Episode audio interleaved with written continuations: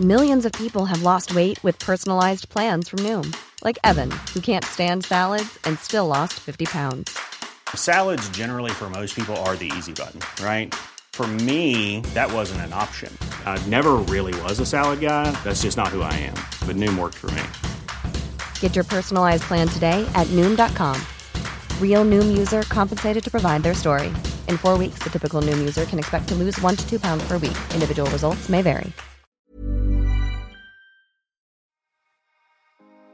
Bueno, hoy tenemos un, una mesa redonda, un episodio bastante interesante en el que vamos a hablar con un colectivo de mujeres divinas y hermosas que amo, eh, que conocí a raíz de, bueno, de mil situaciones que, que, se vivieron hace un tiempito, pero que vamos a hablar de un tema muy importante que es el abuso y el acoso sexual en colegios y en situaciones general de la vida. Así que estamos aquí con las cosas por su nombre, se van a presentar una cada una. Bienvenidas niñas, ¿cómo están? Hola Juanjo. Hola Juanjo. Hola Juanjo. Me encanta tenerlas. Bueno, preséntense cada una para que podamos como identificarlas en, en la voz y empezamos ya a hablar, que tengo unas preguntas súper interesantes. Bueno, perfecto. Si quieren, empiezo. Soy María Cabra, historiadora y politóloga, tengo 27 años. Eh, y bueno, pues hago parte en este momento de las cosas por su nombre, un colectivo espectacular que surgió entre amigas y sobre todo pues entre mujeres que nos sentimos como muy unidas por este tema del abuso y el acoso en los colegios y pues en general como que sufrimos las mujeres en, en la vida. Divino, bienvenida Majo. Bueno, yo soy María Gabriela Bonilla, también tengo 27 años, em, soy comunicadora social de la Javeriana em, y desde siempre había querido hacer parte como de un colectivo así o de, o de un grupo que tuviera como una meta común y creo que las cosas se nos dieron súper al natural como con todas y me encanta eh, saber que todas tenemos como em, backgrounds que pueden complementarse muy bien. Entonces ha sido una experiencia súper cool y Juanjo, gracias por invitarnos y, y, y dejarnos hablar a todas. Bienvenida, Gaby.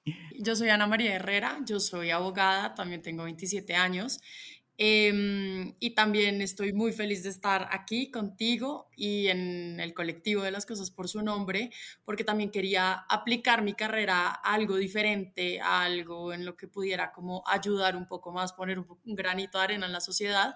Y como todas han dicho, esto vino como de circunstancias tristes, pero transformamos la energía negativa en algo positivo y es lo que estamos tratando de hacer, como poniendo nuestro mejor esfuerzo para mejorar el ambiente. Divino. Eh, yo soy Emilia González, eh, abogada también de la Javeriana.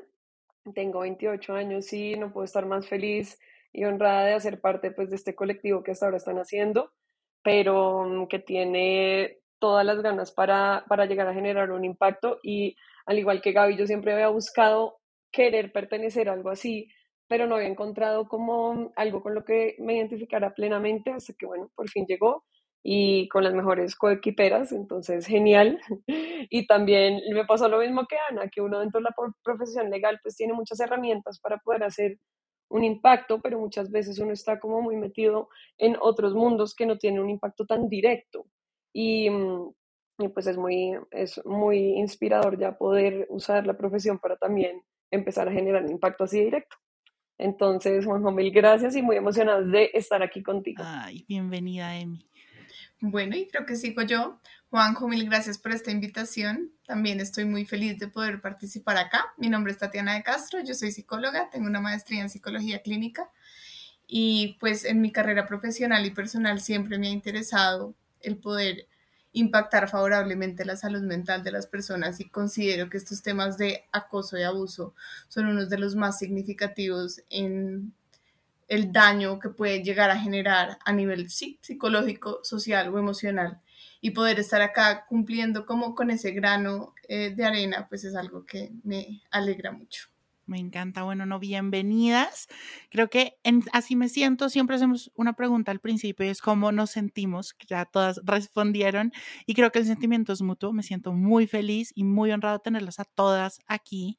Y me siento también muy orgulloso por el trabajo que están haciendo desde que conocí el colectivo, me pareció súper lindo y realmente se nota em, las ganas de querer aportar y de querer eh, mejorar un poco como estos ambientes y abrir espacios de conversación para estos temas que en cierta forma son incómodos porque no siempre se hablan.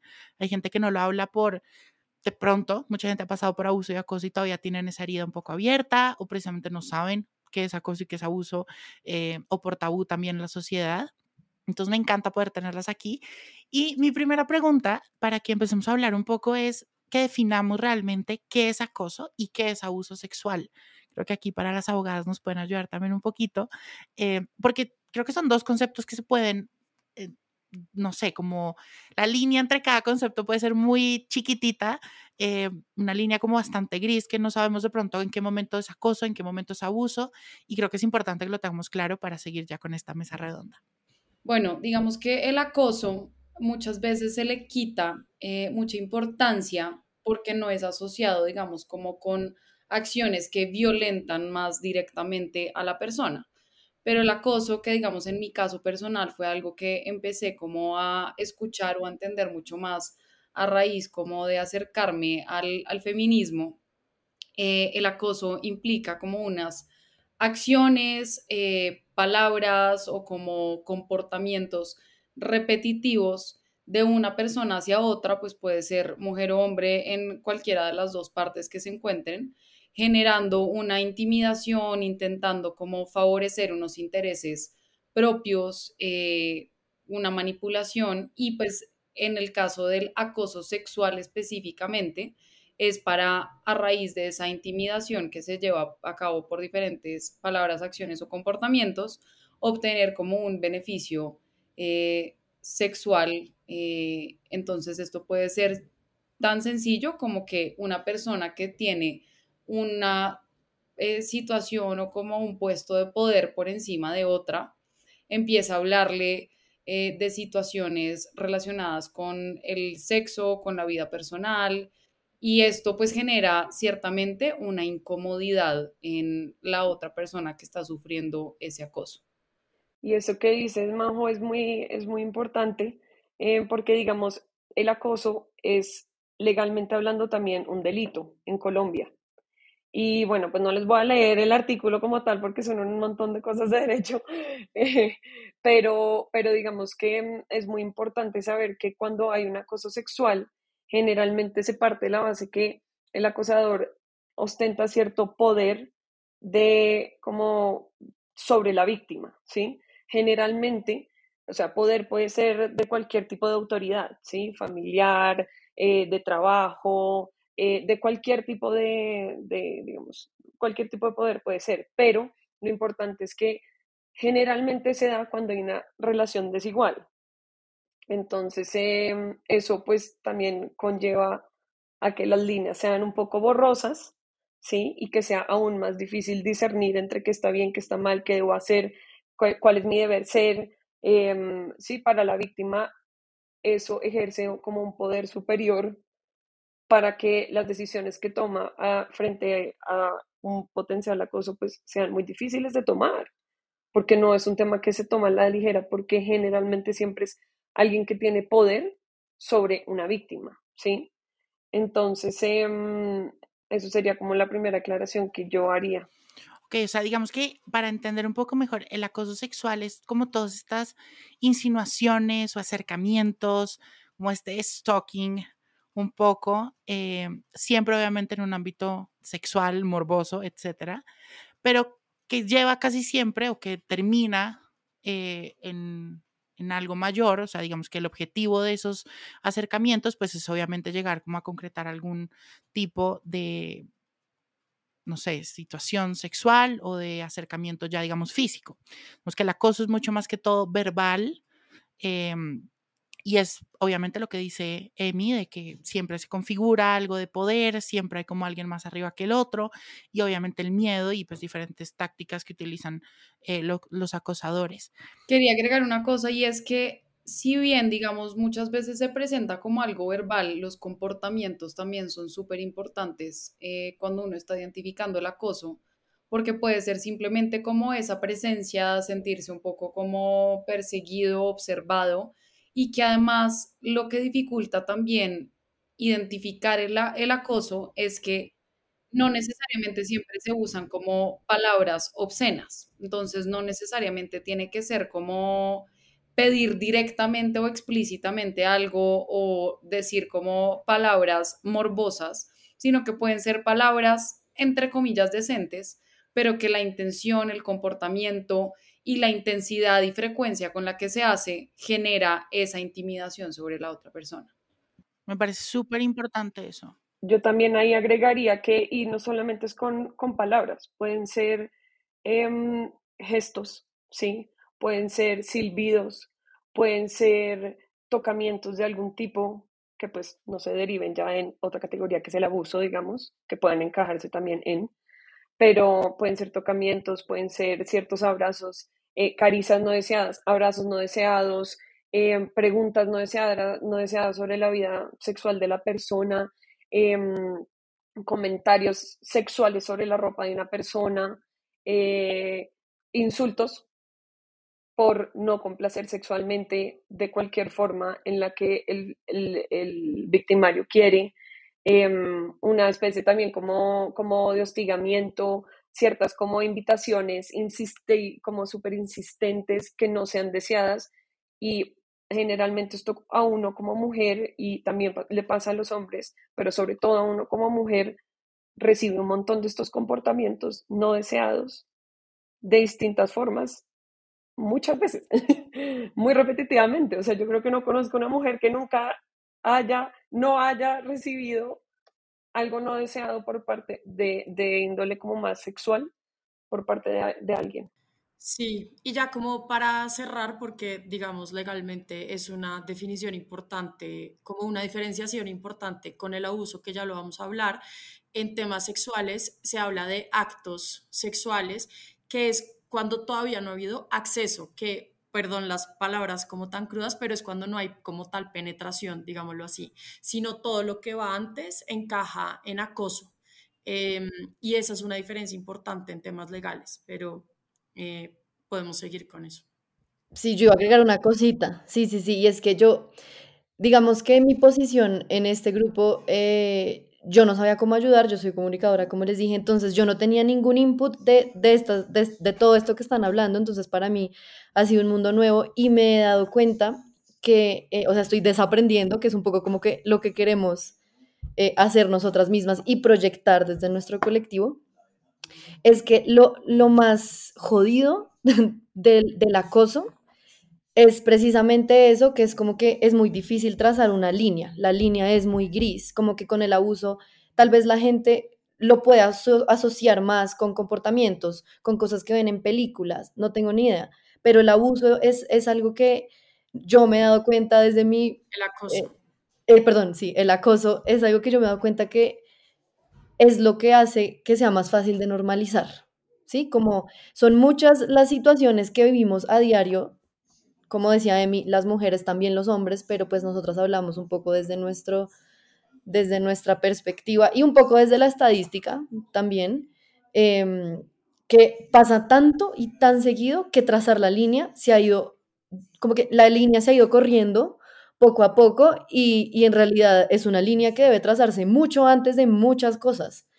Eh, y yo me he dado cuenta de eso como desde mi, digamos, ignorancia del tema y ha sido, ha sido como, uff, como que me ha explotado la cabeza. Eso que dices es súper importante, Gaby, porque realmente sí, lo que les decía al principio, digamos que el concepto de acoso es muy vago también, ¿no? no uno no sabe ni siquiera cómo explicarlo, porque lo que decía, pues no es me penetraron o eh, ya, no sé, me tocó cierta parte del cuerpo así, ¿no? Eh, y se puede llegar a normalizar porque, pues, no sé, es el silbido que te tiraron por la calle, es X comentario que te hizo cualquier persona, o es como esta, este acto repetitivo de esta persona que siempre que yo estoy ahí me está como tratando de seguir, siguiendo con la mirada, etc., etc., etc., que se normaliza al fin y al cabo.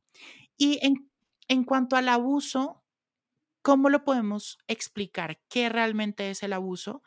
Em, ¿Quién me puede ayudar con esa definición? Yo creo que yo podría ayudar ahí con esa definición. El abuso sexual ya implica cualquier actividad en la que se fuerce a una persona a participar de una actividad sexual sin su consentimiento. Y una actividad sexual que puede ir desde tocamientos, eh, violación, coerción sexual, pero también que no implique un contacto como tal. Entonces algo más verbal o que te manden fotos sexuales sin tu consentimiento, que te hablen ciertas palabras sin tu consentimiento. Y cuando hablamos de consentimiento puede ser bien sea que tú explícitamente no apruebas ese, participar de esa conducta o que estás en una situación de incapacidad para decir si apruebas o no. Entonces, que estás bajo las sustancias psicoactivas o que estás en una situación de falta de comprensión o que estás en una situación de poder. Creería que es como en términos generales el tema del abuso. Incluso también la, la discapacidad física y mental también entra ahí o no, Tati. Totalmente. Sí, hay también, digamos, desde el punto de vista legal y como por lo que nosotros estamos en todo el tema de colegios, es importante lo que dice Tatis en cuanto a que si eres menor, de 14 años, no importa si diste tu consentimiento, o sea, no importa si escribiste y firmaste y dijiste, yo sí quiero estar con esta persona, eh, si se demuestra que hubo, digamos, algún tipo de relación sexual o lo que sea y se quiere denunciar, eh, es, es un es un acoso, es un abuso, perdón, es un abuso y, mm, y la persona menor está protegida precisamente porque no, digamos, se entiende que no tiene como todas las herramientas como de vida, cognitivas, para poder tomar una decisión de que una persona mayor a ella quiera estar sexualmente con ella. Em, entonces eso es como una protección extra que tienen los menores. Bueno, esto entendiéndolo dentro del marco de Colombia, Para quienes no nos escuchen, pues las leyes en, otras partes del mundo serán diferentes.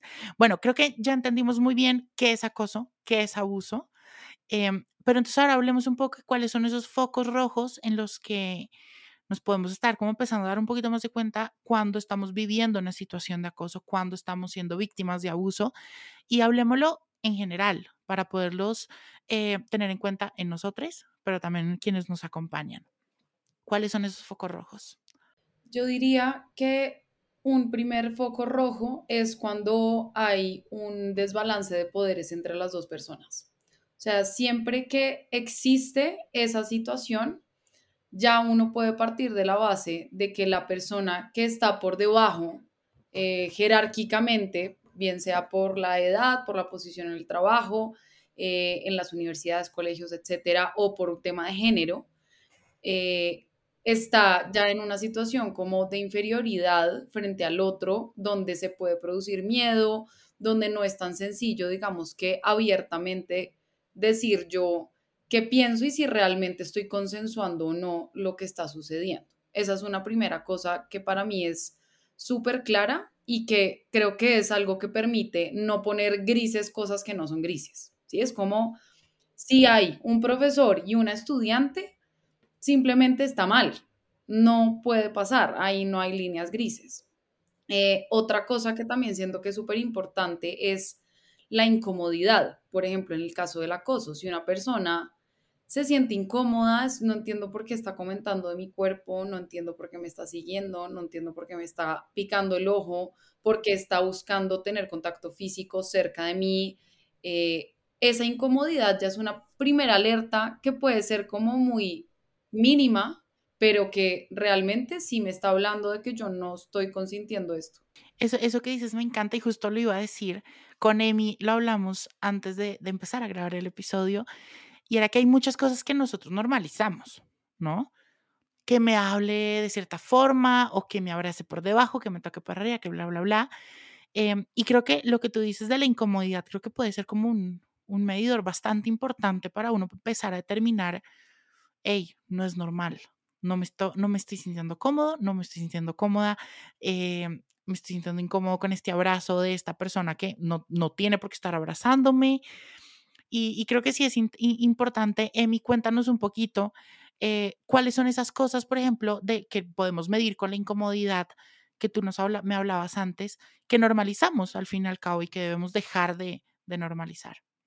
Sí, Juanjo, es que es muy relacionado con esa intuición que uno tiene, que como que es algo que, una banderita interna que le sale a uno y ya, se va, pues porque puede ser así de rápido, em, es el hecho de no ser deseado. O sea, Yo no pedí que esta persona dijera un comentario sexual sobre mi ropa. Yo no pedí que esta persona eh, me dijera algo sobre la forma en cómo mi cuerpo se desarrolló.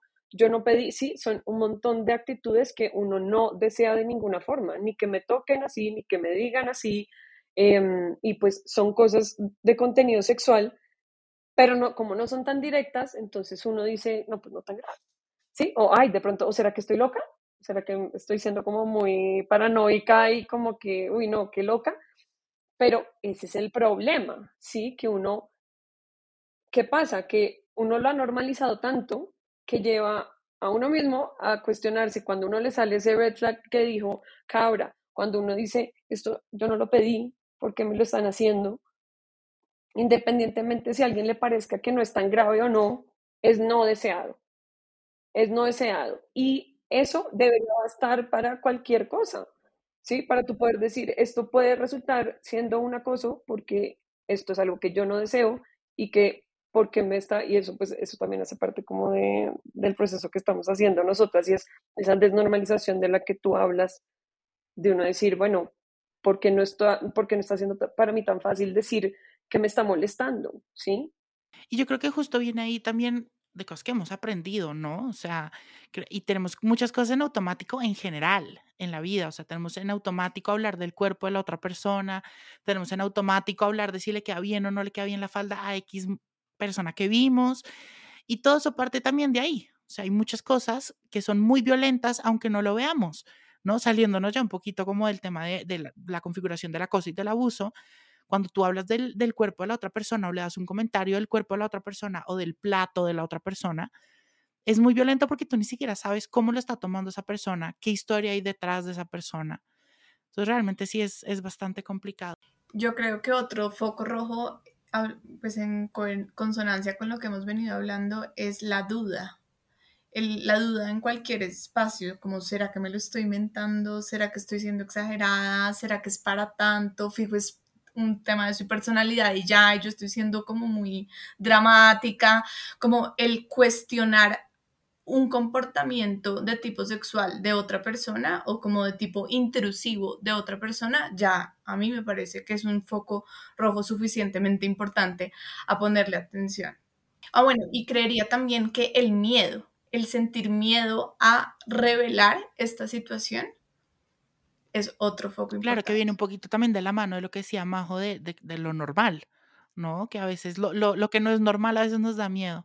Sí, ahí yo quería decir también que es muy, o sea, siento que hay gente que oye este tipo de argumentación y dice, uy, las extremistas ahora, entonces uno no puede decir nada o lo que sea.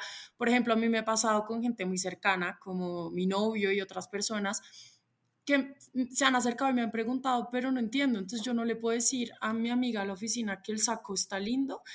Y yo le digo, no, o sea, obvio sí, mejor dicho, es diferente, sí, o sea, es diferente porque uno, como digamos, como decimos, nosotras hablamos como mujeres porque es lo que hemos vivido, pero también sabemos que esto es un tema como que tras, trasciende cualquier eh, género, lo que sí, sea. No tiene ni barreras de edad, ni género, ni estrato social, nada. Exacto pero, pero uno, cuando, si, si mi amigo en la oficina me dice, oye Ana, esos zapatos están en una nota, o esa falda, o ese vestido, yo sé que él me lo está diciendo con tranquilidad, con naturalidad, o sea, no pasa nada, pero uno, lo que dicen, o sea, uno siente el comentario feo cuando le incomoda, cuando uno dice, este man o esta persona ¿qué? O sea, ¿por qué me está hablando así? Entonces, obviamente no es ese extremismo, porque también me pasó que una persona me dijo, yo le dije, ay, ya nos estás siguiendo, y me dijo, no, porque están muy exageradas, y yo, como así?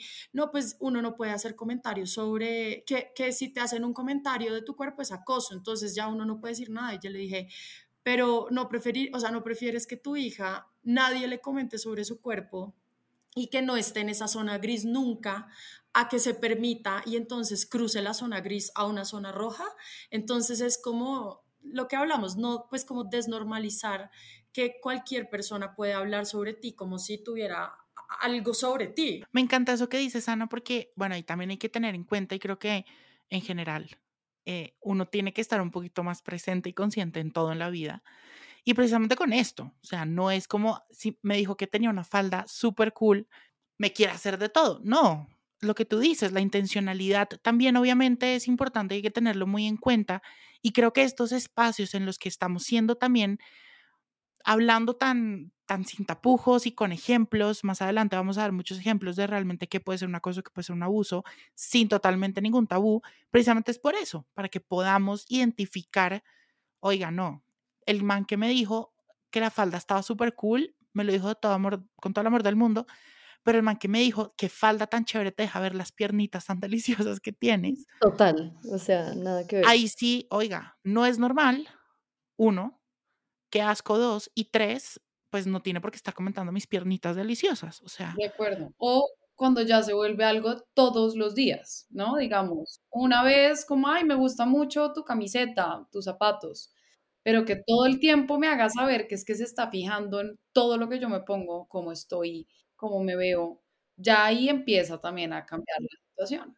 Sí, no, total. A mí, a mí me ha gustado mucho que yo siento que este tipo de, como estos cambios de paradigma, como estas incomodidades, esto que todas nosotras nos estamos preguntando, que lo que dice Ana, que alguien le dijo no las sigo porque son muy exageradas, son vainas que tienen que ser así, como que tocan fibras, como que tú te sientes incómodo, como que no te gusta hablar del tema, eh, y es como que ese, ese proceso es en el que estamos y a mí eso me ha parecido espectacular y de hecho les quería contar, hace poquito estaba discutiendo con alguien porque vi un tweet que decía como, uy, es que no sé si es que estoy muy fea, pero ya los obreros nunca me piropean. Entonces yo decía como, no sé, o sea, no sé, no sé si reírme o llorar, exacto, como es un gran paso porque ya de pronto los mismos obreros están o les están diciendo desde la cabeza como tú llegas a hacer esto y no sé qué puede pasar, o leyeron en algún lado o vieron en alguna novela, no tengo ni idea, pero por alguna razón ya está pasando esto. Entonces, la reacción natural de algunas personas es, uy, ¿será que hoy estoy fea y por eso no me han piropeado en la calle? Porque creo que eso también es otra, otra cosa, eh, a mí que le gusta tanto el tema de no normalizar las cosas. Eso también es importante. O sea, muchas veces también nos han enseñado un poco en la sociedad que entre más linda, entre más buenas estás, es donde más recibes comentarios. Y si recibes comentarios, lo estás haciendo bien. Si no, llega a esa idea que tú estás diciendo. No, también quería decir, perdón, rapidísimo, que ese es otro problema que mujeres y hombres, y creo que pasa en ambos, em, buscamos validación en las otras personas. Entonces, lo, el tweet que decía Gaby, entonces estoy fea, como así? Es que a ti nadie te tiene que decir que estás linda o lindo o linde. Si no te ves en el espejo y te sientes una nota, pues está perfecto. Pero es eso, como buscamos validación y muchas veces los acosadores se amarran, se aprovechan de esa validación que uno busca, que le enseñaron a buscar, eh, para hacerte, entre comillas, sentir mejor, eh, hacerte sentir linda, lindo, eh, apreciado, lo que sea, y así se van acercando poco a poco a ti y se amarran de eso y eso es algo que tenemos que, de lo que tenemos que desprendernos, porque si te ves chévere en el espejo, estás una nota y es suficiente. Ay, yo qué pena, pero no estaría tan de acuerdo. O sea, creo que es importante también en esto que no se entienda de ninguna forma que la víctima tiene algún tipo de culpa.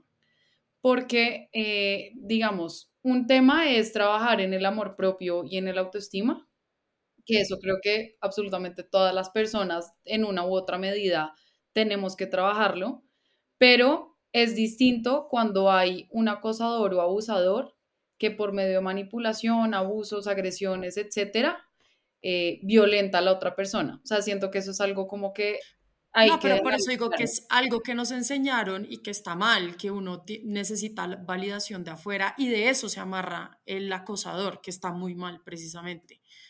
Sí, puede ser una de las tácticas, eso sí es verdad. Y hablemos un poco ahora de los focos rojos en el abuso sexual, que creo que son hasta incluso un poco más sencillos de identificar. Eh, creo que uno súper, súper, súper importante es precisamente cuando te obligan a tener relaciones sexuales sin tu consentimiento, que esto puede pasar eh, con una persona X que te encontraste tú en la calle, con el, amigo borracho en la fiesta o en el viaje Peñaliza, o puede pasar también incluso con tu pareja, con tu novio de toda la vida de ocho años, eh, del colegio, pero puede pasar, ¿no? Puede pasar, em, pero hablemos un poco de estos focos rojos que creo que son un poco más sencillos también de, identificar.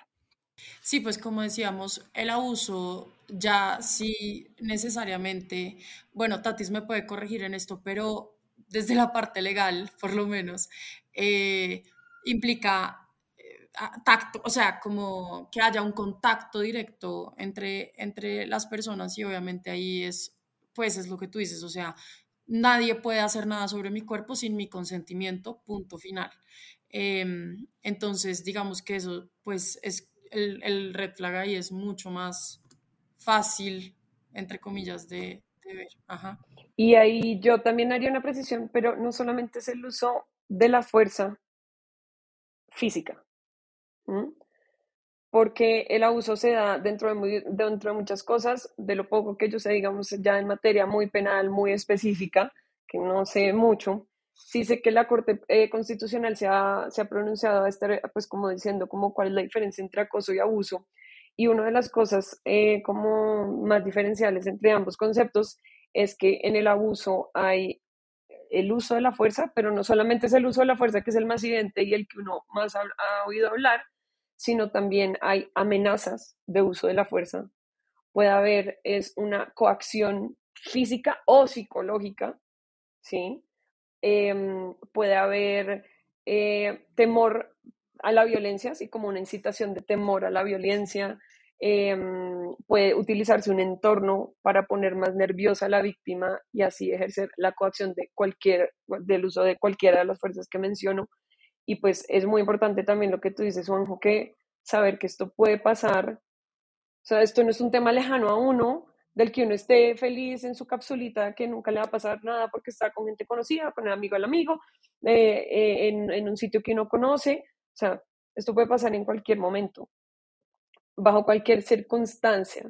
Siempre que no haya consentimiento, sea que utilizaran violencia o como dice Emi, eh, uso, digamos, de otras tácticas para hacer que tú estés en esa, en esa situación, como el abuso psicológico, la manipulación, siempre va a haber un abuso sexual. Eh, incluso también eh, que la persona eh, no decida, por ejemplo, ponerse condón, también se considera abuso y es violento contra ti, ¿no? Completamente. Y digamos algo que, que creo que también es muy importante es ese consentimiento tiene que ser explícito y claro.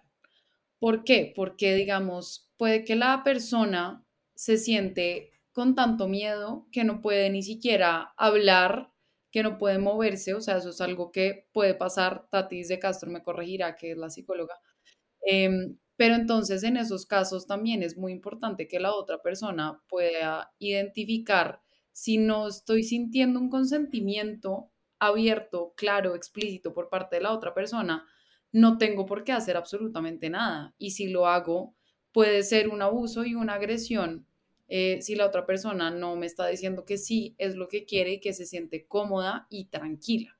Que un poco viene acá también, Majo, lo de, ay no, pues esta idea, ¿no? Que existe. Es como, ay no, es que estaba en falda. La violaron porque tenía falda. Es como, no, no, no.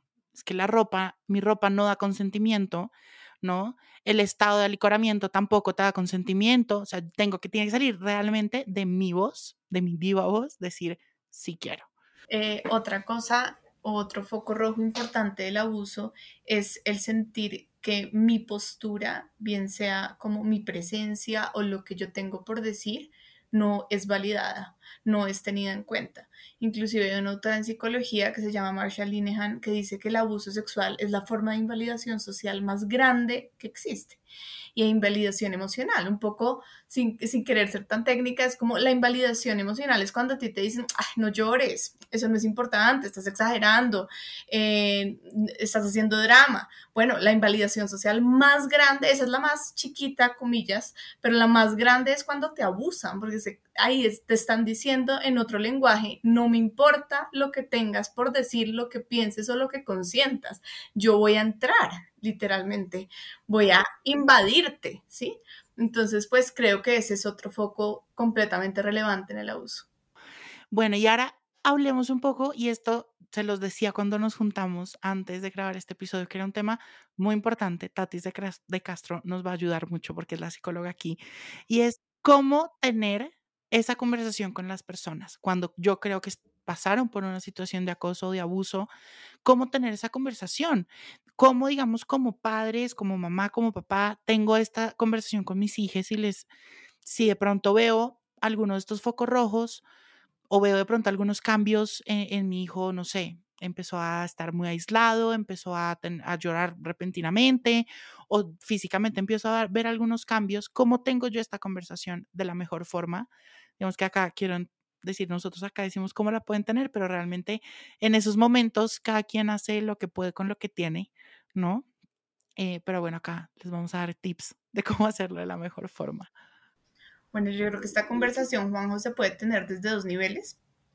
De, en un primer nivel de prevención, poder como tener espacios recurrentes para que el niño, la niña no se sientan como como hay algo acá, están sospechando algo, sino que empiezan a naturalizar conversaciones asociadas a la sexualidad. Entonces, en la familia, implementar como una vez al mes o incluso hay familias que lo hacen semanalmente como juntas emocionales, las llamaría yo, para hablar cómo te sientes, cómo te has sentido en el colegio, cuéntame de tus amigos, cuéntame de tus amigas, eh, cuáles son los tipos de conversaciones que tienen, yo y ser como un modelo en ese sentido y decirles, yo cuando estaba de tu edad teníamos este tipo de conversaciones, a ti ya te ha pasado, eh, cómo son cuando juegan, como ser muy, lo diría yo, como, usted se llama, como un explorador muy genuino, sin, sin ningún prejuicio, y estando muy atentos a lo que tengan por decirnos, lo que, lo que sea que tengan por decirnos los niños en ese momento,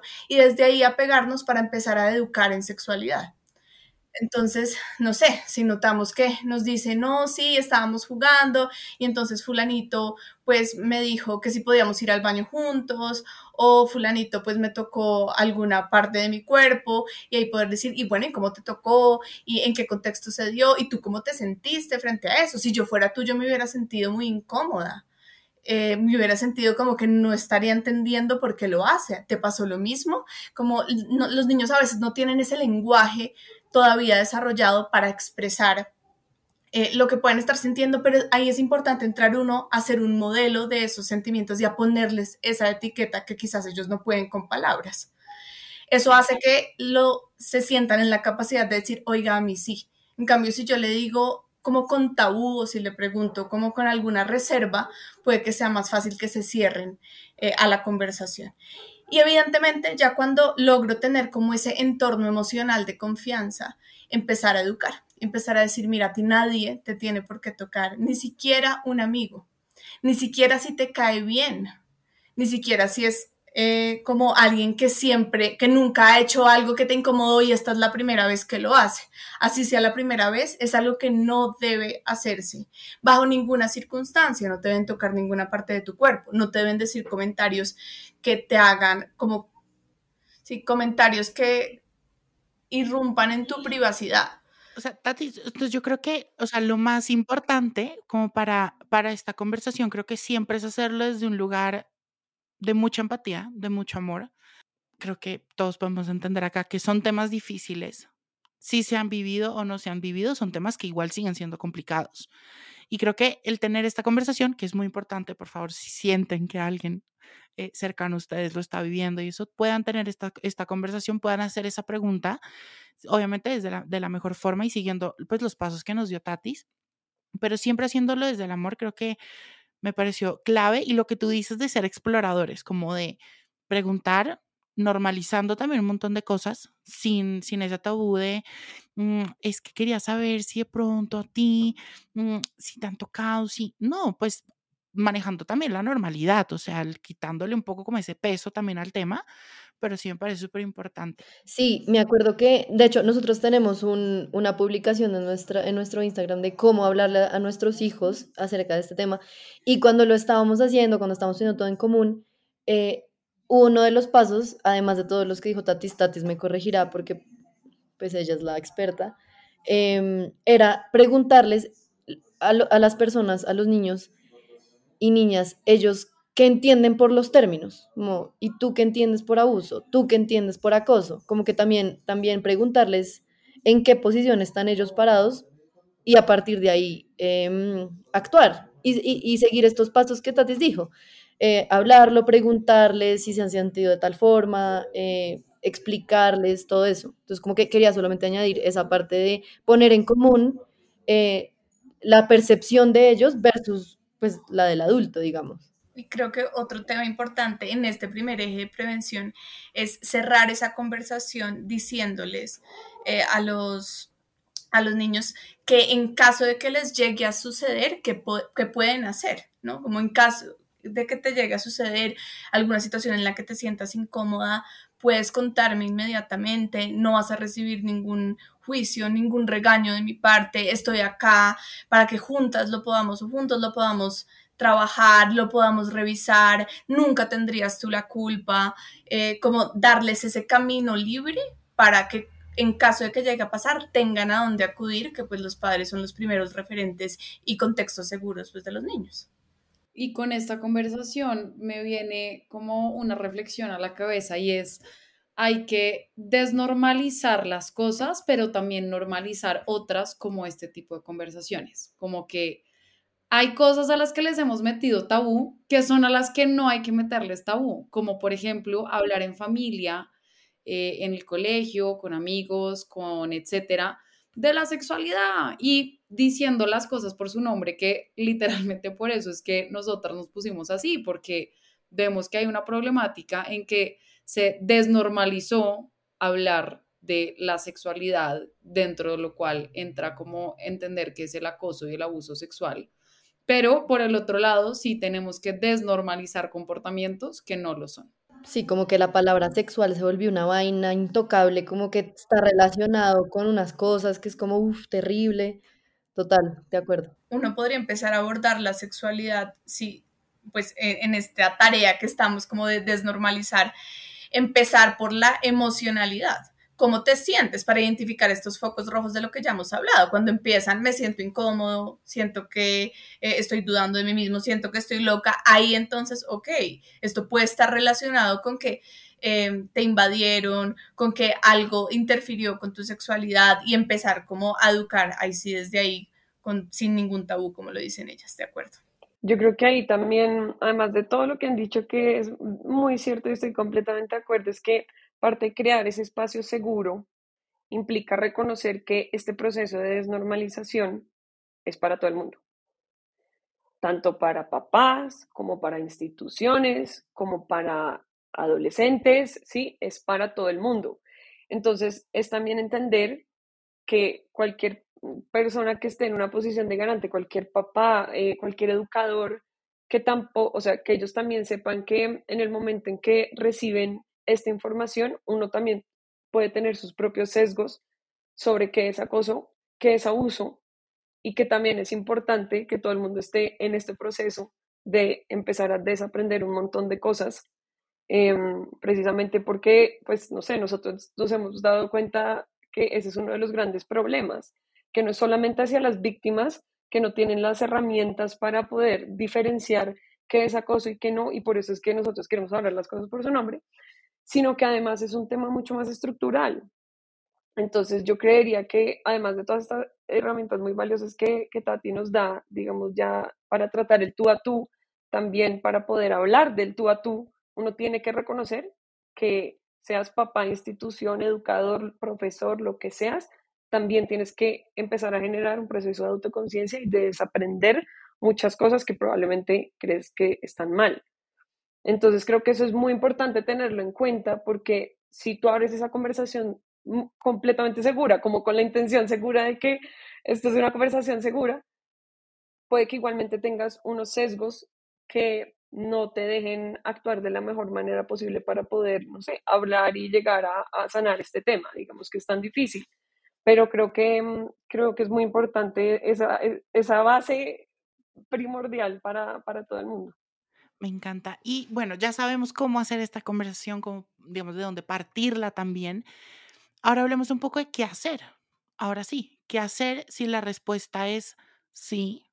Eh, me siento que X persona me acosa, o sí, X persona, o sí siento que viví abuso sexual en algún punto, o lo estoy viviendo en este momento.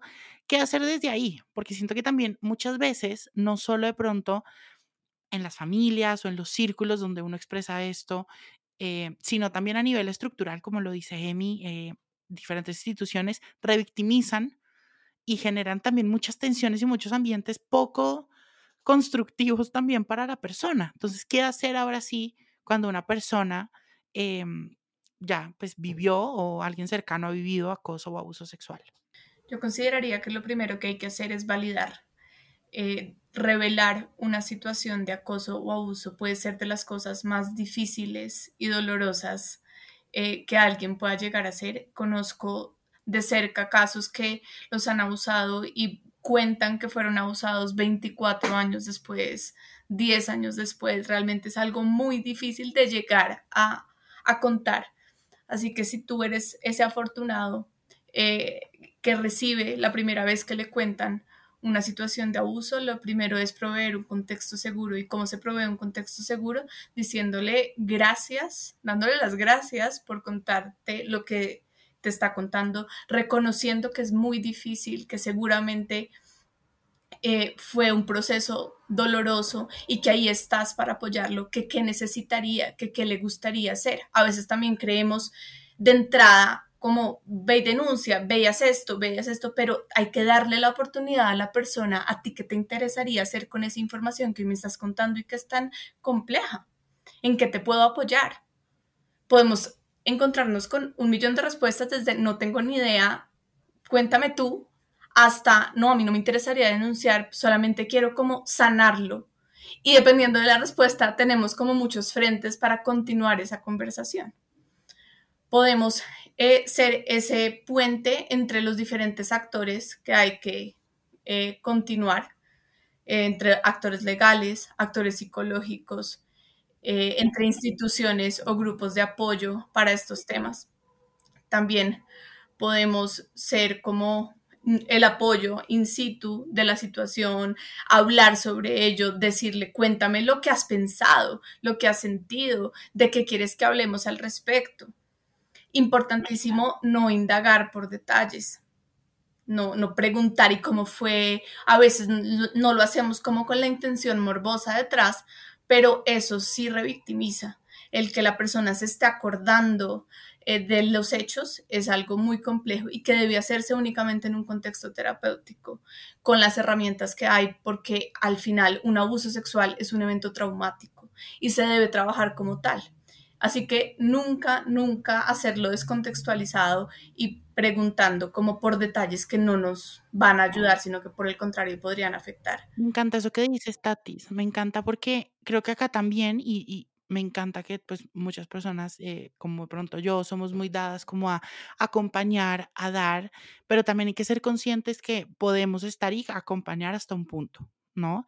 Hay, hay ciertas cosas que sí lo tienen que manejar eh, profesionales. En este caso creo que, como lo dice Tatis, es un evento traumático y tiene que también ser acompañado por un buen proceso de terapia porque hay que sanar infinidad de cosas, Tatis ya nos contará, pero creo que el abuso sexual y el acoso sexual es uno de, de los eventos que más heridas emocionales puede dejar en una persona, ¿no?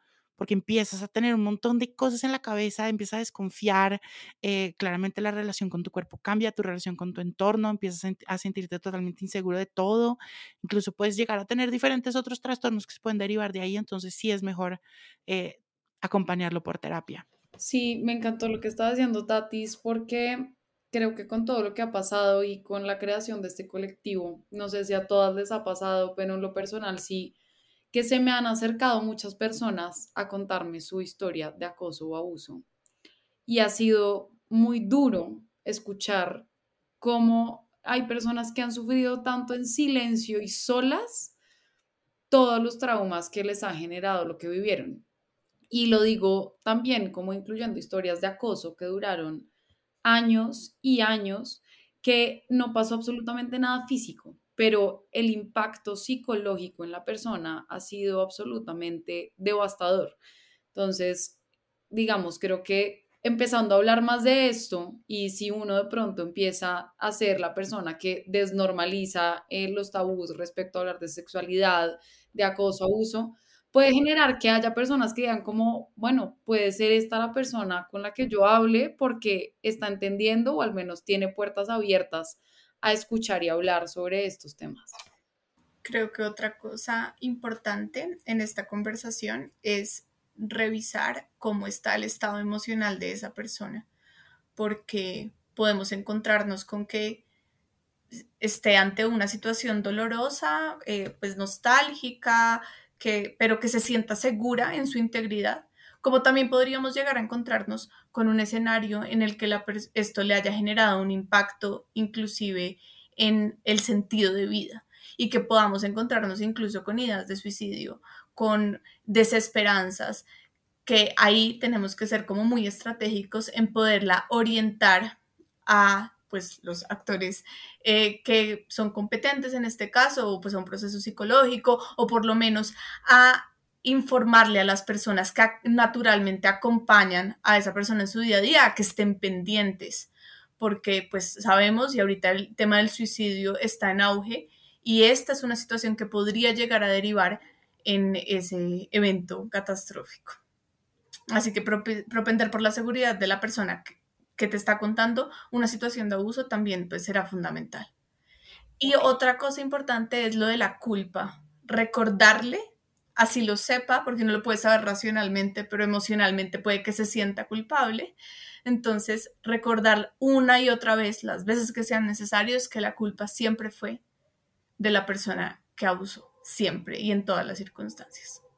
Sí, a mí también me encanta todo lo que dice Tatis y digamos ese, ese proceso que me parece muy valioso lo que dice Tati, que es un proceso de cada víctima, ¿sí? Porque yo siento que mucha gente en este tema siente que los valientes son aquellas víctimas que van y denuncian ante la fiscalía y lo hacen público por todos los medios y ¿sí? Y que creen que hay como un paso A, un paso B, un paso C para, digamos, atravesar y caminar pues en el abuso y en el acoso. Y lo que dice Tati y lo que dices tú, Emi, eso me parece súper válido y es así en la vida, ¿no? Cada proceso es totalmente personal. Como nos dice Tati, hay, pueden haber víctimas que dicen, quiero denunciar y estoy lista, como personas que dirán, no, ya no lo quiero hacer, posiblemente ya la persona ni está presente, quiero sanarlo. O solo quería contarte, pero ahorita no tengo ni idea qué hacer. Y creo que eso también es válido y hay que acompañarlo. De ese tema de valentía, pues que entender que sí existen todos esos recursos legales, psicológicos, ¿sí? Para uno, según la finalidad que uno como víctima quiera, lo pueda culminar, ¿sí? Pero pero para mí personalmente valentía es aceptar y reconocer esa situación y eventualmente querer buscar sanarlo. Y creo que eso es muy importante. Creo que es importante eso que dices, Emi, Tati, tú me dirás, creo que es muy importante, y lo digo en general en la vida, creo que nadie es responsable ni de los pensamientos que uno tiene, ni de las emociones, ni de absolutamente nada. Toda la vida pasa y simplemente pasa, pero de lo que sí somos responsables es de atender eso ¿no? No soy responsable de las ideas que yo tenga ahorita y la idea que me llegue en este momento, pero sí soy responsable de qué hacer con eso, ¿no? Al igual, lo, que estás diciendo, la víctima nunca va a ser responsable del abuso, nunca. Pero algo que sí puede hacer la víctima es atender ese evento traumático. También puede pasar eh, una situación en la que nos cuenten, como no queriendo contarnos como, hola, me abusaron, sino que nos están contando un cuento, una anécdota, y esa anécdota resulta que es una situación clara de abuso o acoso que la persona no ha identificado. En ese escenario es importante, ahí sí como lo dice nuestro lema, llamar las cosas por su nombre y expresarlo así de claro. Eh, podemos tener dos tipos de reacciones. Una en la que diga en serio y cómo hago y cómo lo manejo y ahí para eso pues todo lo que hablamos anteriormente y que hayan pues como mucha disposición eh, en respecto a eso.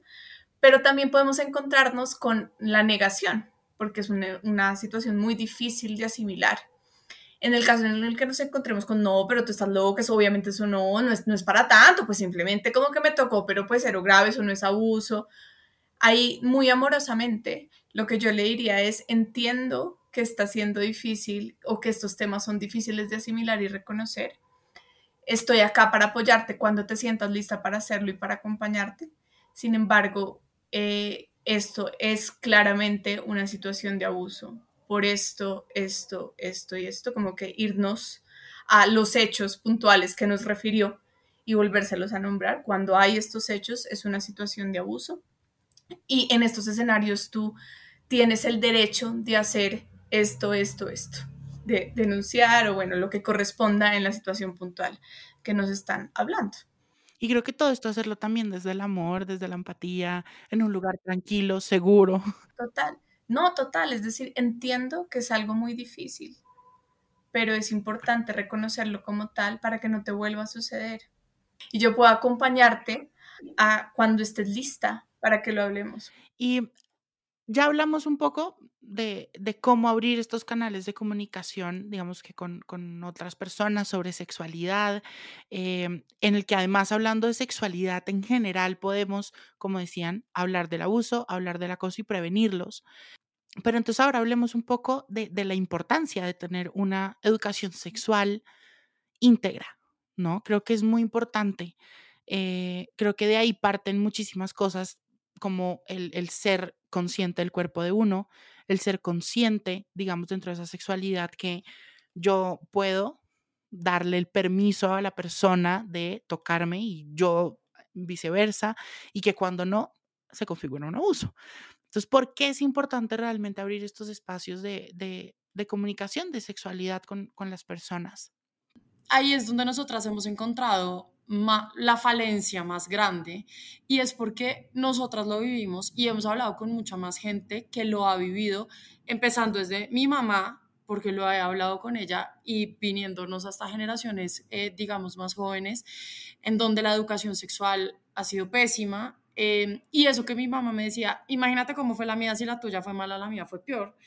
Y y claro, sabemos que ha avanzado, pero algo que sí es muy recurrente es que la educación sexual está basada en enfermedades de transmisión sexual y abstinencia. O sea, eso es como el gran tema de educación sexual. Y en el hombre, 100%, porque bueno, a ver, díganme, aquí de las cinco, ¿ustedes les hablaron de la masturbación femenina? Nunca en la vida. 0%. Les hablaron de que la sexualidad en sí, que ustedes podían también sentir placer y que ustedes podían conocer su cuerpo. Nunca. Cero, pues, cero. Placer, esa palabra.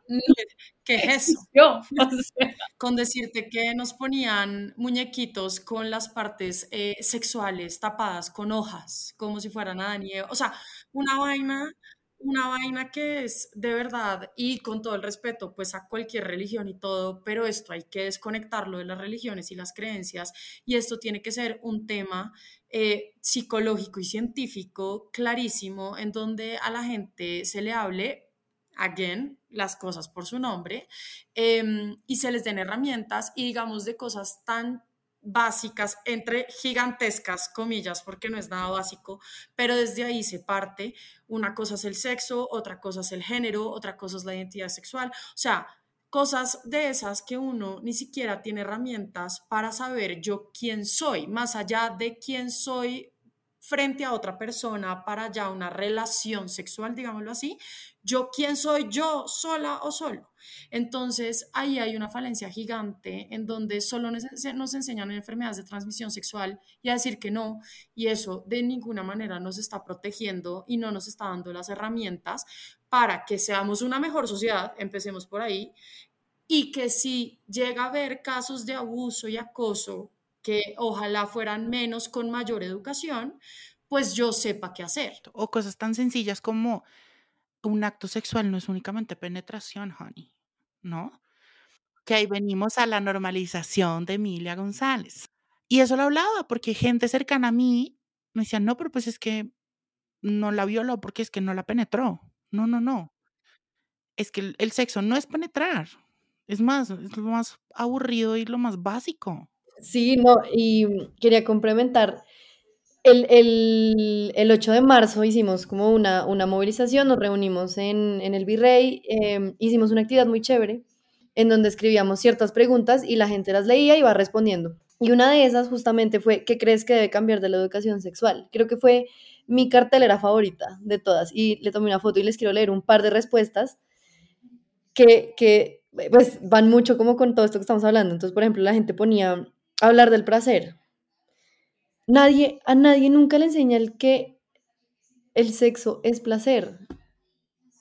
Porque a todos nos enseñan siempre desde el miedo. Y esa es otra de las cosas que pusieron. Enseñar sin culpas, enseñar sin miedo. También hubo una que me encantó, que es aprender a decir que sí y que está bien. Como que mm, la abstinencia era parte de los pilares de la educación sexual y en realidad, si tú quieres, puedes abstenerte. Está bien decir que no, pero también está bien decir que sí. Entonces, como todo este rollo de si la mujer te dice que no, igual es que sí quiere, ¿no? Y en realidad era un poco cierto, como que la, la reacción de una, la reacción de uno era como no, así uno quisiera, porque te enseñaron que hay que decir que no, así si quisieras. O sea, es una vaina que uno dice, Dios mío, ¿cómo, cómo nos enseñaban así? O cuando te dicen, no, es que él no es un sí disfrazado. Exacto. No. Pero eso también genera, o sea, eso no es solamente, digamos, aquí lo estamos viendo desde este machismo en el que vivimos, como que la mujer, la víctima, pero también es un problema para los hombres, porque a ellos también entonces les enseñan que si una mujer te dice que no, pero de pronto es que sí, entonces voy a seguir insistiendo porque de pronto le saco el sí. Y saben qué pasa ahí mucho el, el tema de que nuestra educación sexual, como en un episodio así me siento, hablamos de eso, en el episodio pornografía, ¿no? como no tenemos un referente y no tenemos una educación sexual integral o más o menos completa, pues nuestra educación sexual se basa en el porno. ¿Y cuál es la historia del porno que más vende? Pues la mujer sumisa, y el, y el man llega y la coge y la Claro, eso se va configurando en la normalidad de muchas personas, ¿no? Y les tengo una pregunta, bueno, les tengo, vamos, vamos les, tengo dos preguntas que miren, espero que, que se contraríen todas, pero la primera, em, ¿qué pasa con el abuso sexual y el acoso en los hombres? ¿No? Porque no podemos, creo que yo, ustedes saben, pues, todo mi contenido es hiper machista y yo, miren, las mujeres, yo soy consciente que los hombres son una mierda, pero eh, soy consciente que también pasa. Muchos hombres pasan por acoso y por abuso sexual. Y es totalmente normal también. Y en colegios masculinos pasan mucho. Y es verdad, ¿no? Eh, los hombres también pasan por abuso sexual. Pero ¿qué pasa? Ahí viene mucho la idea también del machismo. Muchas de las ideas que Tati conocerá, también los hombres que pasan por un trastorno de la conducta alimentaria, es como, no, es que eso solo le pasa a las mujeres. Yo como hombre, ¿cómo voy a salir a decir que X persona me tocó sin que yo le dijera que sí? Eh, no, ¿Qué pasa con los hombres? Porque invitémoslos también a que hay que hablar de esto y que, que no está bien que le estén pasando, pero sí está bien hablarlo y reconocerlo. Completamente. Sí, ahí digamos que yo siento que la visión, el estereotipo que hay de los hombres, que pues es efectivamente la muestra de cómo el machismo es una cuestión que afecta tanto a mujeres como a hombres, lleva a esta idea de que el hombre no puede ser débil, no puede ser vulnerable eh, y que si en cualquier circunstancia llega a ser atacado, ofendido, etcétera, y no se muestra como el fuerte, entonces básicamente está fracasando a ser hombre. O sea, es que es, digamos, creo que de esas dimensiones. Entonces, ¿qué pasa cuando hay hombres que son abusados, que además he oído historias de la típica cuestión de vaca muerta, que vaca muerta no existe ese concepto, eso es violación, ¿no? Que es una de las cosas que hay que llamar por su nombre, eh, de mujeres hacia hombres. He escuchado que eso pasa y el proceso de aceptarlo, de llegar a contárselo a alguien, de trabajarlo, sanarlo, creo que puede, no voy a decir que, es más difícil de tratar que en una mujer, pero se combina o se suma a esta idea del macho alfa que no puede ser débil. Entonces, se unen dos problemáticas súper complejas, que es ya el trauma del abuso y del acoso, más el machismo, que pues hace muchísimo daño en los hombres. Y creo que por eso hay que hablarlo también desde los hombres como víctimas, que pueden ser de este tipo de temas, pero también hablarlo desde el lado de eh, victimarios, y es que como se han normalizado tantas conductas, los hombres necesitan empezar a hablar de esto, tener conversaciones con las mujeres también sobre esto, cómo se siente, para entender que lo que ellos están haciendo está cayendo en esto o está en una línea muy gris y que no piensen como que, ah, bueno, como todos mis amigos me lo respaldan, porque entonces es, ah, pero es que sí, yo me meto con la profesora, soy un putas, soy lo máximo. No, o sea, eso hay que cuestionarlo y entre los hombres sería chévere que pudieran preguntarse como, oiga, ¿y se sintió cómodo? ¿Cómo pasó? O sea, ¿por qué llegó a esa circunstancia en que usted con la profesora? Y miren que yo sí, ese tipo de conversaciones con mi hermano, con amigos y eso, eh, sí, las sí se abren, ¿no? Y, y, obviamente raro, no les voy a decir que no. Al principio es como, pero creo que es normal y no, y quiero, o sea, traer lo que, tra- lo que dice Majo y es que víctimas y victimarios realmente no, o sea, no distinguen ni de sexo, ni edad, ni de género, ni de nada, realmente, ¿no? Es, es, es algo que le puede pasar a cualquier persona, víctima puede ser cualquier persona y victimario puede ser cualquier persona también, ¿no? Y por eso hay que hablarlo y, pues, precisamente generar todos estos espacios. Totalmente. Y ahí también vuelve y juega la educación sexual integral, pues porque nosotras obviamente lo hablamos porque pues somos mujeres, Y porque ya ha pasado, eh, creo que ha pasado mucha agua bajo el río, ya hemos podido construir muchas cosas, tenemos el privilegio también de, de entenderlo de otra forma. exacto, pero, pero la educación sexual integral es para todos los géneros. Y, y también es entender que una educación sexual integral no significa incitar, porque siento que esa era como la postura de, desde el momento en que a nosotros nos dieron esas clases de educación sexual. Y era como, mejor no digamos nada porque si no las incitamos a quién sabe qué, ¿sí? Y, mm, y, y la educación sexual integral realmente es todo lo contrario. Es tu poder tener las herramientas para tomar una decisión informada. Y finalmente esa decisión informada es lo más valioso que alguien te puede dar a ti, independientemente de tu género. Y pues específicamente, como dice Gaby, según las estadísticas, pues también específicamente para las mujeres. Entonces, eh, creo que es muy valioso ese tema de, de hablar la educación sexual integral con las cosas por su nombre, porque eso es lo que uno finalmente le da las herramientas para poder discernir entre todo este tipo de situaciones que dejan tantos traumas y que son tan duras y para poder salir adelante y reconocerlas y prevenirlas, digamos, más como una herramienta de prevención. Yo quería ahí, em, digamos, de, con lo que dijo Cabra, retomar un poco lo que dijo también Tatis, en cuanto a que los hombres son, pues no sé si son los que más sufren, pero creo que sufren mucho de invalidación emocional, lo que nos explicaba Tatis, de no llore, eso no es nada. Nosotras como mujeres, y como todo lo digo en grandísimas comillas, pero tenemos un permiso de llorar, un permiso de expresar más nuestras emociones, que nos crean o nos digan que estamos locas o lo que sea, es otra cosa, pero el hombre ni siquiera, pues en esta sociedad machista, ni siquiera puede llegar a expresar el sentimiento y que por lo menos digan que está loco, pero ni siquiera puede llegar a eso.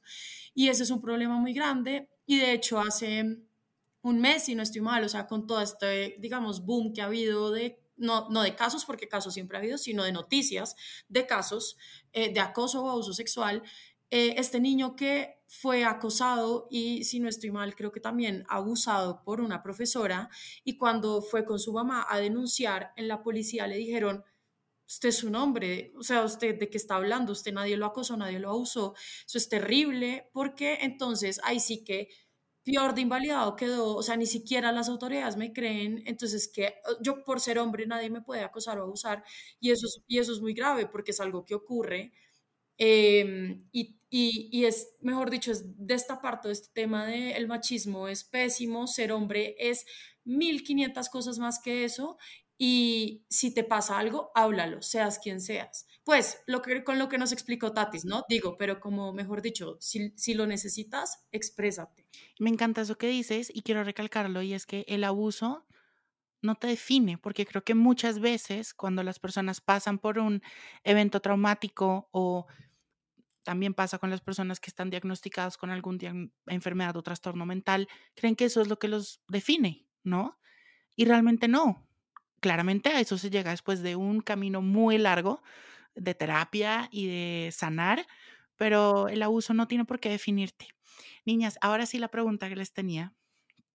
Ok, todo esto lo estamos hablando y creo que todos aquí somos muy, muy conscientes del privilegio en el que estamos, ¿no?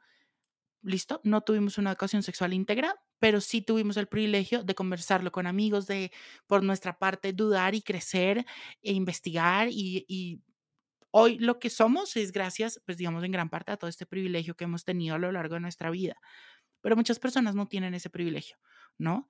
Y les cuento, por, digamos que yo soy partidario de que uno tiene que reconocer sus privilegios y hacerse cargo de sus privilegios, ¿no? Y, un gran privilegio mío, por ejemplo, ha sido esto, tener como esa curiosidad por diferentes temas, el ir a terapia, el pasar por diferentes situaciones de la vida que hoy las veo como privilegios porque de ahí crecí, de ahí aprendí y por eso nació este podcast y por eso nació el proyecto y todo. Em, ¿Qué podemos hacer de hoy, cada uno, quienes nos están escuchando desde la trinchera cada uno, para mejorar este tema del abuso y el acoso sexual, que ustedes ya se hicieron 100% cargo y abrieron su colectivo y va a crecer y espero que se vuelva algo muy, muy lindo. Pero ¿qué podemos hacer todos desde cada uno haciéndose cargo de su privilegio? No sé, desnormalizando, escuchando, acompañando, pero ¿qué podemos hacer frente al abuso y el acoso sexual?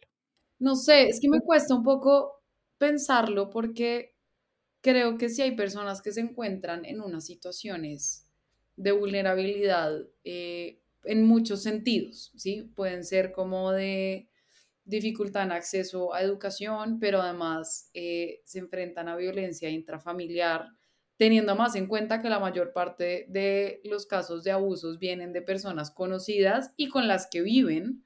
Entonces, en ese tipo de casos a mí me parece muy, muy difícil de verdad pensar qué, qué hacer. Yo siento que las responsabilidades sobre todo recaen en los adultos, em, sea cual sea, digamos, como el, el, contexto en el que se encuentren, eh, pero no sabría muy bien cómo, o sea, qué puede hacer una persona que se encuentre en un contexto tan difícil. Yo les, les voy a dar una idea. Yo creo que lo más básico que todos podemos hacer frente a estos temas, uno es informarnos. Creo que para nadie está mal entender que es un abuso sexual, entender que es un acoso sexual. Eh, y creo que esto, esto que voy a decir, aplica no solo para el acoso y el abuso sexual, sino en general en la vida. Creo que también algo que podemos hacer es empezar a generar y ser espacio seguro para todos. ¿No? Para hablar de diferentes temas, para recibir cualquier información que nos quieran dar. Creo que ser como ese jardín de oportunidades de hablar de diferentes temas, creo que es lo que podemos hacer todos, ¿no? No, no tenemos que ir más allá, no tenemos que, mejor dicho, volver a estudiar otra carrera y volvernos abogados y volvernos penalistas, no. Creo que únicamente con el hecho de, de abrir espacios de conversación seguros, ser esa persona segura y, que puede de pronto como acompañarme en diferentes temas, creo que ya con eso estamos haciendo un montón. Claramente también dejarnos la tarea de empezar a revisitar mucho como, ok, ¿cuál es mi posición frente a esto? ¿Qué estoy haciendo yo día a día? ¿Cómo es mi conversación sobre el cuerpo de los demás? ¿Cómo es mi conversación con las mujeres que me rodean?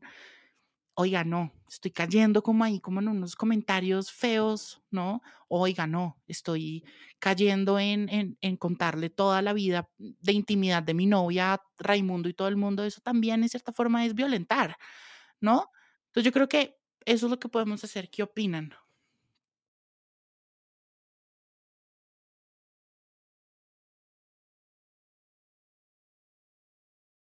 Este mundo que era súper desconocido, pero que de alguna manera tocaba muchas fibras de, de mi corazón, creo que es súper importante, y es un poco lo que yo he hecho, es como ser muy crítico y cuestionarse muchas cosas, que ha sido un poco lo que, lo que todas estas situaciones que han venido pasando nos han, nos han como revuelto la cabeza, porque antes y por la misma normalización, que había, que en, verdad no era culpa de nadie, simplemente así era la vida, como que uno se da golpes de pecho un poco pensando, ¿cómo no me di cuenta de esto? ¿Cómo no le paré bolas a tal cosa? ¿Cómo no escuché a mi amiga cuando intentó decirme estas cosas?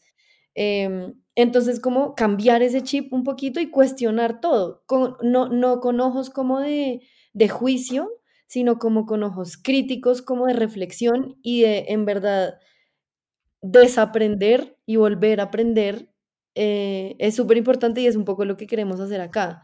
Y es mostrarles a la gente qué herramientas tienen eh, desde la parte legal, qué herramientas tienen desde la parte psicológica y eh, mostrarles también, por ejemplo, situaciones que puedan relacionar con su vida cotidiana y, y que puedan decir como, mierda, a mí me ha pasado esto. Porque me ha pasado con gente conocida que me dijo, desde que, desde que sigo su página, me di cuenta que básicamente toda la universidad viví acosada. ¿Sí? Entonces, como eso, como ser crítico, eh, estar pendiente, como con los ojos en la nuca todo el tiempo de, de, de, estas situaciones eh, que en verdad pasan un montón. Me encanta que, ojo, otra vez no es una invitación como a que, ah, no, entonces no me pueden decir nada, no puedo decir nada, no. Es ser más consciente de, de ciertas cosas. Totalmente, y esa, esa conciencia me parece muy importante porque no solamente es, ay, yo estoy consciente porque estoy presente y estoy entendiendo lo que está pasando, sino sabiendo que probablemente uno puede estar errado en muchas cosas y que tiene que partir de esa base y que fue la razón por la cual nosotras mismas creamos este colectivo, que fue ese cambio de chip que de repente uno tiene y dice muchas cosas que yo creí que estaban normales, que eran casuales, que eran chisme, en realidad estaban mal. Y ahora estoy viendo que mucha gente está sufriendo y sufrió en silencio o no en silencio sin uno ni siquiera saberlo. Entonces creo que es muy importante ese, esa partida. Y yo siempre he dicho algo, Emi, y, y es que cuando uno se encuentra en las historias de las demás personas, empieza a doler un poquito menos, ¿no? Creo que muchas veces, y más que todo en estas situaciones tan traumáticas, Tatis, tú me dirás, uno a veces se siente muy solo y es como que fui la única persona en el mundo que está pasando por esto y aunque claro, las vivencias son 100% personales, hay algo que nos conecta, ¿no? Y cuando encuentras de pronto en un colectivo cinco o seis voces de unas mujeres divinas que te van a abrazar y que te van a recibir y que te van a guiar y que te van a acompañar, te sientes más sostenido y sostenida, ¿no? Entonces creo que eso es muy importante y por eso quiero, quiero cerrar dándoles las gracias por esto que están haciendo. Yo sé que es muy difícil armar un proyecto así. Es muy difícil también en ciertas formas porque estoy seguro que lo, lo han vivido para cada cosa que hacen, cada comunicación que hacen, de pronto cada caso que reciben, cada historia. En cierta forma uno personalmente también le toca fibras y uno personalmente de pronto también revisita un montón de cosas y eso también es, es duro para uno, ¿no? Pero es muy bonito convertir ese, esos momentos difíciles, ese dolor o eso, eh, en ayuda a las demás personas. Y creo que eso, el servicio es, es divino y, y realmente solo gratitud para ustedes y esto que están haciendo. Gracias por acompañarme en esta conversación que creo que es 100% válida, necesaria, pertinente para ahorita estos momentos y que le puede caer perfecto a cualquier persona, tanto a papás y mamás y cuidadores que nos escuchan por ahí, porque yo sé papás que me escuchan, eh, como también todo el resto de la comunidad, ¿no? que, es importante que empecemos a hablar de estos temas, a incomodarnos un poco también, porque precisamente de esa incomodación es que nace muchas veces el movimiento. Entonces, gracias, realmente gracias por todo. Gracias a ti, Juanjo, por abrirnos este espacio y dejarnos hablar. Sí, muchas gracias. Muchas gracias por este espacio, eh, porque definitivamente para hablar por las cosas, por su nombre, necesitamos empezar a tener estos espacios abiertos eh, con amigos, con desconocidos, escuchando podcasts, eh, conversatorios, etcétera, lo que sea, pero empezar a llamar a las cosas por su nombre para también tener las herramientas de ver por dónde vamos a empezar a solucionarlo toda la información de las cosas por su nombre, donde las pueden contactar, donde pueden ver lo que hacen, lo van a encontrar en el newsletter semanal que se pueden suscribir en juanjosetejada.com, diagonal newsletter, ahí van a encontrar toda la información de ellas. Y bueno, niñas, gracias, gracias por acompañarme, les mando un abrazo enorme. Gracias, Juan, un abrazote. No, no, no, no, no, a ti. Gracias, qué nota de conversación. Chao, gracias, gracias. Un abrazo.